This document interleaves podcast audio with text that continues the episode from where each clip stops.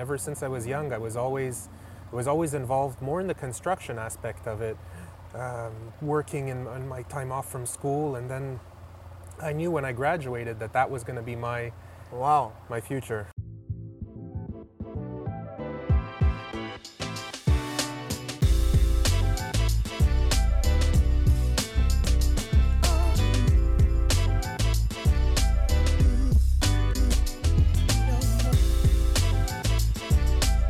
Hi everyone. Today I'm with uh, an investor, Michael Greenberg from uh, Développement uh, les, deux, les Montagnes Vertes.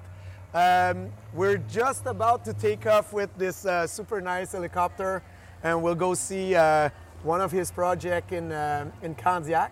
So, uh, Michael, first of all, thank you very much for uh, taking the time to come with us and uh, have some fun. We'll go see the uh, the fall colors as well. So, um, Thank you for having me. It's a pleasure. Michael, first of all, I'm interested to know uh, how did you get into real estate?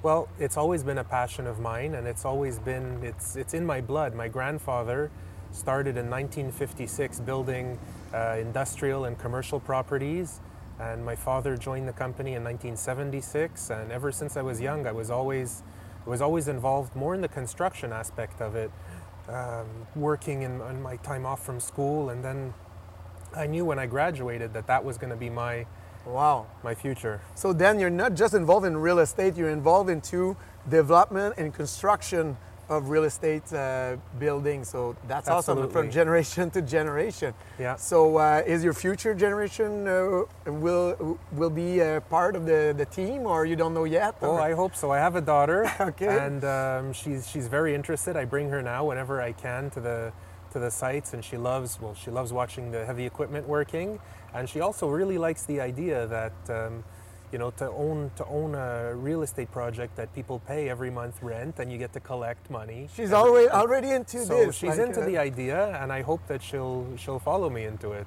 She likes the fact that money comes in even while you're sleeping. So That's right. It's, it's a very or nice fishing. concept. You were we were speaking about fishing, and then so that's great. While you're fishing, money Absolutely. comes in. Excellent. Can you um, give us a little bit more details about the project we'll go see uh, today?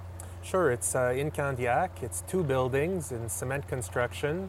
Each building is six floors, and there's a pool on the roof and a gym inside. Um, I have a building of 42 units and a building of 36. Okay. And the way I've always done it, we always focus on doing an upscale project, an upscale product. So we've got um, we've got very very good soundproofing, which is very important to a lot of the clients, and we have uh, you know quartz quartz everywhere, high quality finishing in the plumbing.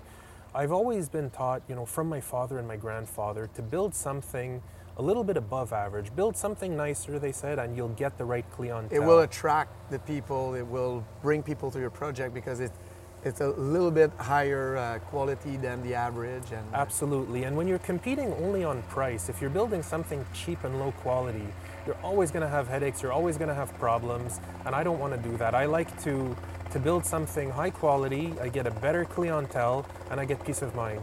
That's great. That's great. Well, Michael, thank you very much. It's much appreciated Thank that you're you. coming, and we'll have a lot of fun very soon. Looking forward to it.